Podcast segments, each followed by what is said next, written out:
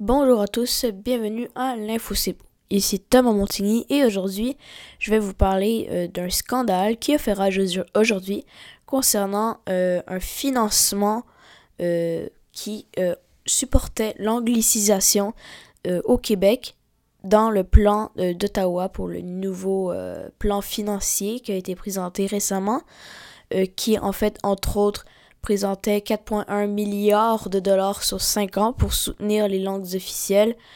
Euh, et euh, justement, l'argent donné au Québec pour soutenir le français, 20% de cet argent-là serait utilisé pour les les, les communautés anglo-québécoises. Donc, ils sont en train de nous dire, euh, donc c'est le Bloc québécois qui a annoncé ça, un peu comme un scandale, quelque chose de frappant, quelque chose de, d'insensé, quelque chose de fulgurant. Ils, sont vraiment euh, fâchés contre cette annonce-là parce que justement on voit le déclin du français et c'est comme si le fédéral amplifiait ce problème-là qu'ils tentent de supporter dans leurs affirmations. Ce qui est un peu contradictoire du côté du Parti libéral. Et en plus, ils vont donner plus que 100 millions de dollars pour financer des projets pour la communauté anglophone, euh, qui est en constante hausse au profit, euh, ben, notre déclin du français au profit de, de la langue anglophone au euh, Québec. Et en fait, justement, de 1995 à 2022, il y a eu plus de 2 milliards de dollars qui ont été investis pour faire vivre l'anglais au Québec. Il y a deux positions à cette, euh, cette question-là. Il y a ceux qui sont pour la francisation du euh, Québec sans être indépendant ou souverainiste. Là. C'est, pas lié. Parfois ça peut l'être, mais pas dans ce cas-ci.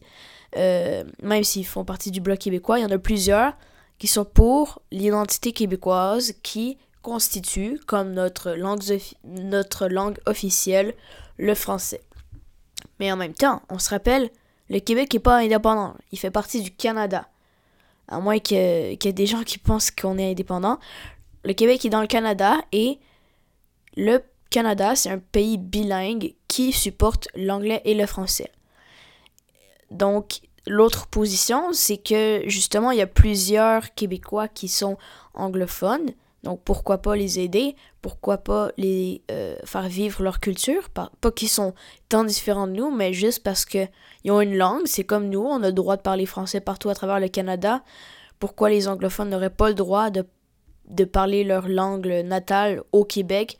Ça veut pas dire que il y a plusieurs qui veulent pas qu'on soit perçu comme la province qui veut devenir un pays qui veut pas que, que tout soit en français, on qu'on exclut tous les euh, anglophones je sais qu'on voit le déclin du français, mais justement, je pense que peut-être le fédéral pourrait faire sa part pour euh, augmenter la francisation euh, et aussi euh, rendre le français plus accessible dans la province et convaincre les gens de s'adapter au français, de, de, parler le français à la place d'être séduit par l'anglais.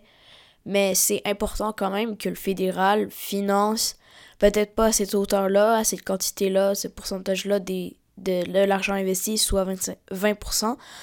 Mais l'anglais, c'est important, ça fait partie de l'identité du Québec, même si notre langue officielle est justement le français. Donc je pense que chacun, même le gouvernement du Québec, chacun a sa part de choses à faire. Faut pas ignorer cette présence-là de l'anglais dans le Québec parce qu'elle est bien présente. Euh, et c'est justement pourquoi on donne des services à ça. Et si on pousse trop sur la francisation du Québec, ça peut avoir différentes conséquences, tant positives que négatives. Ben, il y a les positives, qu'on peut garder notre identité, euh, notre province qui, euh, francophone majoritairement. Mais le désavantage, c'est que quand il y a des immigrants de d'autres pays qui arrivent au Canada, mettons, ils arrivent au Québec, il y, a plusieurs sondages qui disent que les immigrants vont soit quitter le Canada ou aller dans d'autres provinces plus tôt parce qu'ils ont été au Québec en premier. Et ça, c'est entre autres à cause de la langue. La langue qui leur est imposée euh, trop tôt dans leur aménagement. Imaginez, vous, on va parler de la guerre euh, entre l'Israël et le Hamas. Par exemple, vous êtes un, Palestinien de Gaza, puis là, vous, vous immigrez euh, au Québec on va pas vous imposer dans les, prochains mois que, vous vous atterrissez au, au Québec de parler à tout prix la langue française. Premièrement, on vous a hébergé, oui, mais au moins faites votre part après quelques, temps. Mais le gouvernement devrait être plus euh, souple et euh, vigilant avec ce qu'il dit parce que euh, faudrait se mettre à leur place. Imaginez sortir d'une guerre. Et là, vous avez peut-être laissé votre famille derrière vous.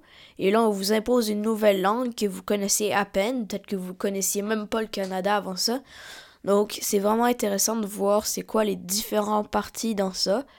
Et euh, il y a, y a le, côté du gouvernement qui voudrait un peu récupérer cette somme d'argent-là qui, selon moi, pourrait être fait, mais pas à l'entièreté. Mais il y a aussi, euh, par exemple, le Quebec Community Groups Network, euh, qui englobe plusieurs groupes communautés anglophones, qui, eux, sont contre euh, que le gouvernement du Québec, le gouvernement de la langue française au Québec récupère cet argent-là. Mais moi, honnêtement, euh, je dirais que chacun a sa part à faire, comme je le répète depuis le début. Je pense que euh, des décisions à prendre parce que là, le Bloc voulait que le Québec soit qui gère lui-même ses, ses, décisions linguistiques, son financement linguistique, les immigrants aussi. plutôt dans un autre podcast, je vous avais dit que que le, que le Québec avait baissé son seuil d'immigration, entre autres à cause de ça.